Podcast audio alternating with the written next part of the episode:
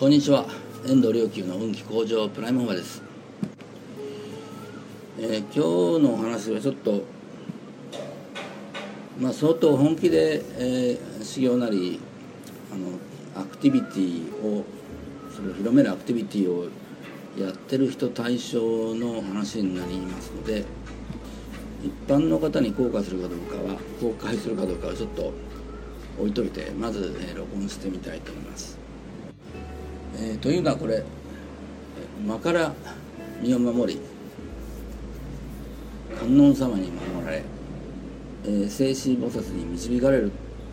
方法ということでもあるんですけど、えー、まず「魔なんていう「魔」なんていうねマーラまあ、横島な邪霊邪邪悪な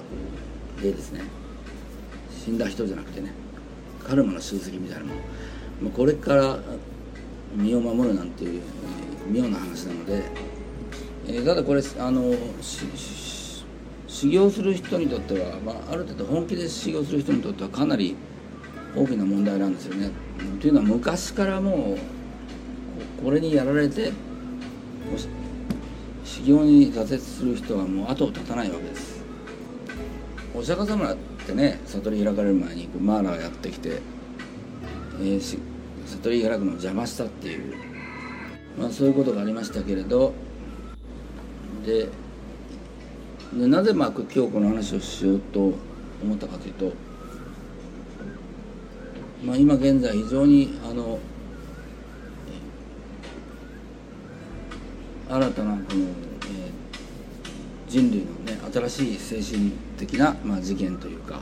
生き方というかそういったものをもらもたらすための、えー、行やらねアクティビティというものをやってるわけですけどこういうことっていうのはあのいや昔からというか特にこう大きな展開があればあるほど、えー、間がやってきて、えー、邪魔をしますね。精神的に邪魔する。一番簡単な分かりやすい例では志を失わせるために失せようとするんですよね、えー、それでまあいいや細かい話はいいや。ただこれどうやっていよいよねこの今ちょうどそういった攻撃が激しくなってきているのでどういどのようにこう身を守るかというどのようにまあ身を守るっていうのはね志を守るかと言ったらいいのかな。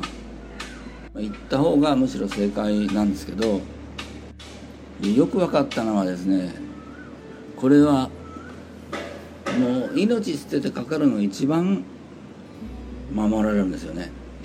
えー、だからこう中途半端な気持ちで中途半端でまあ命捨ててかかるのに比べればどんなことでも中途半端になってしまうんですけどまあそこまでのレベルに達してないと、えー、志を失わせようとしてこうエネルギー的にそういったものがやってきますね、えー、僕なんかでもなんかちょっと最近大きな、まあ、大きなあのこと、まあ、ブッダガヤでのミッションが終わった後ちょっと気を抜いてたらやっぱりねそういうのがねやってくる。でなんかもうああもうしんどいからそういうやってるよ志ごちますので。あしんどいからもうやめとこうかなぐらいのもうやめとこうかなぐらいな気持ちになりかけるわけです。でその時にあっとこうやっぱりこれから命捨ててかかんなきゃなみたいな風になるとそこで背後から観音様にねこうふっと支えられるんですね。で観音様に支えられそして宇宙大霊阿弥陀如来にこうのに融合を受けてそしてまああの根底的には観音様は慈悲の象徴ですから宇宙大霊の阿弥陀様にこうあの収め取られる、まあ、入り口になってくださるわけですけど。そうして導いてその後に融合を受けた後に導かれるの導いて方向性を導いてくれるのがなんとこれがね聖子菩薩様知恵の象徴知恵の聖子菩薩様なんですね。観音様に、まあ、命捨てでかかると観音様に支えられ如来様と宇宙大霊阿弥陀様と融合し聖子菩薩の知恵に導かれて次の方向に向かって進むことができる。そこで初めて気が付くわけですよね。なんで皆三尊といって、えー、阿弥陀様を中心に、えー、右右が右がどっちだったっけな？どっちがどっちかがまあ観音菩薩。左が聖子菩薩だったかな？まあ左右の阿弥陀様あのの隣の左右に観音様と聖子菩薩様がこういらしてこれをまあ